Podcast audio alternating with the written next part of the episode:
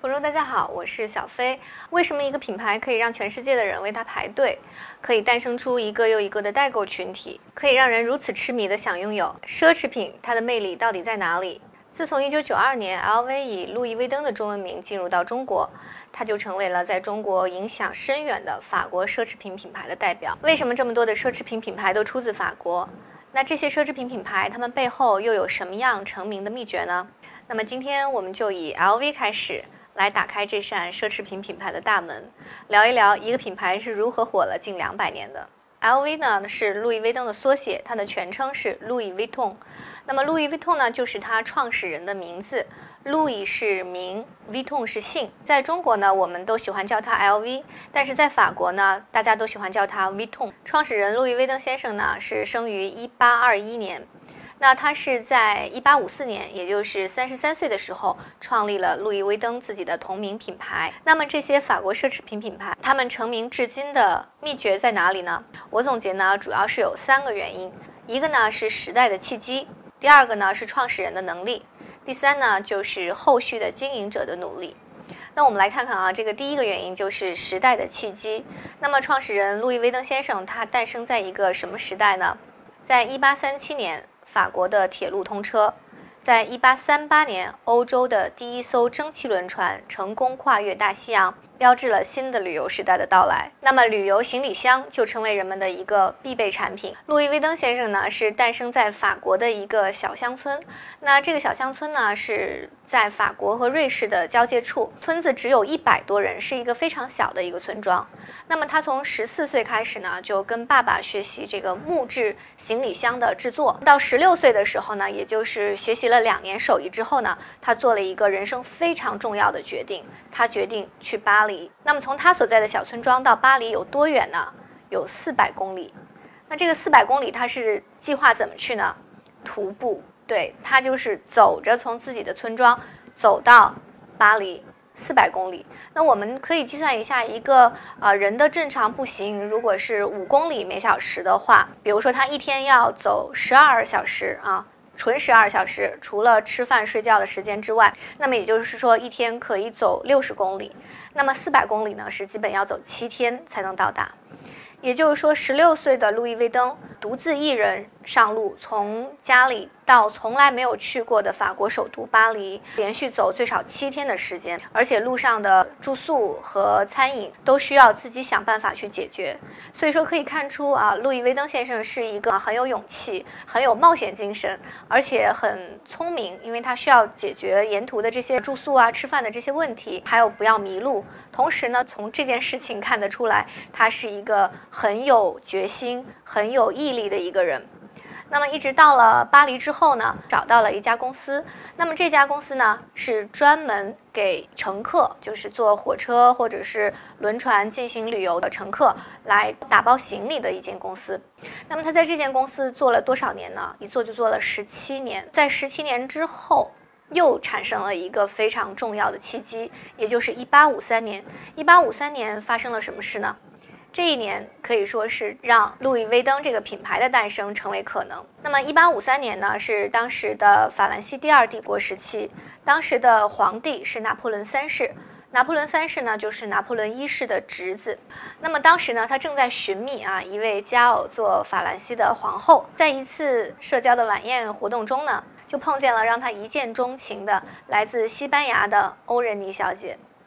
欧仁妮呢是来自于一个西班牙的贵族，但是她的父亲去世了，啊之后呢就家道中落。那么母亲呢就带着她还有姐姐啊在欧洲的各国进行游历，呃目的呢也是为了帮这个姐妹俩找个好的婆家。所以当他们在巴黎啊长期居住的时候，就邂逅了拿破仑三世。那么拿破仑三世呢就对这个欧仁妮小姐一见钟情，而且很快啊就对外宣布。我要跟她结婚，她要成为法兰西第二帝国的皇后。欧仁妮皇后继位之后呢，她还是需要到各地去旅游，于是呢，她就委托了一间公司，专门帮她来负责行李打包的事情。那这间公司呢，就正巧是路易威登所在的这间公司。那这间公司的老板呢，就需要找一个人来专门负责皇后的行李箱的打包工作。那他找了谁呢？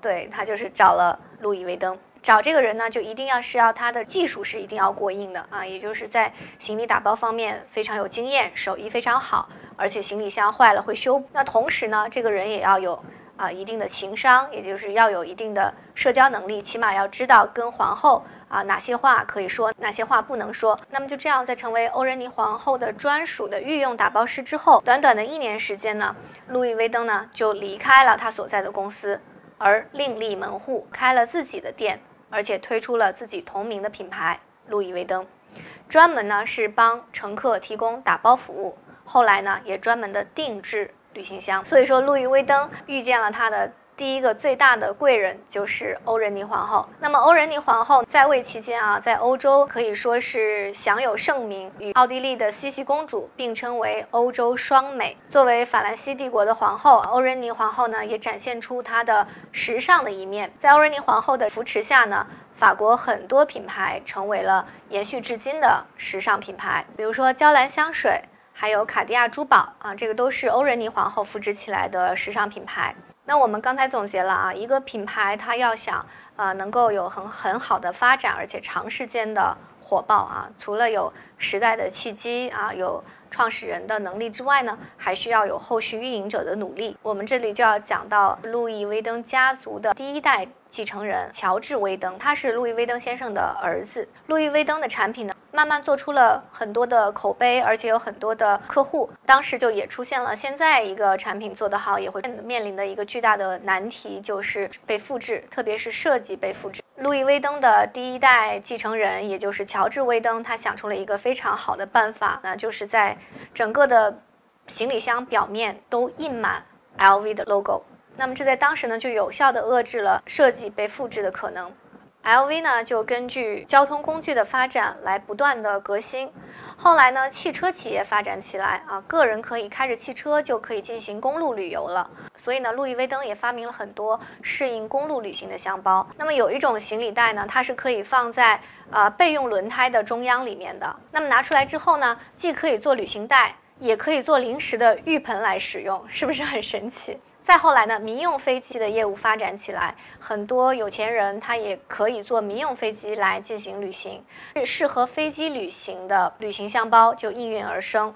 那其中呢，有一款旅行箱包呢，是不仅可以做行李箱，而且如果在飞机失事的时候，特别是掉在海面的时候，那么这个行李箱呢，是可以进行水面滑行来进行逃生的。所以说这些设计都是与时俱进啊，让它的产品呢不断的丰富，不断的改良，所以呢也得到了非常多的忠实的用户。一直到现在呢，路易威登家族呢已经是传到了第六代。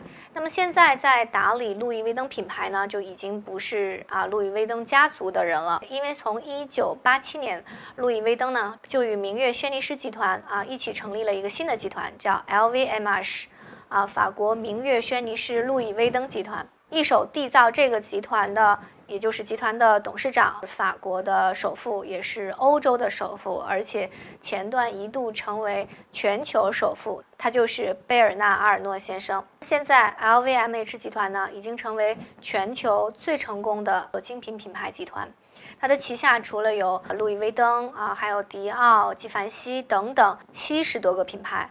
而且就在今年还收购了蒂芬尼。商业上面的扩张呢，让阿尔诺呢成为欧洲的首富，甚至呢今年一度成为了全球首富，代替了贝索斯的位置。但是呢，今年谁也没有想到的新冠肺炎疫情呢，让整个的奢侈品行业一度进入了低谷。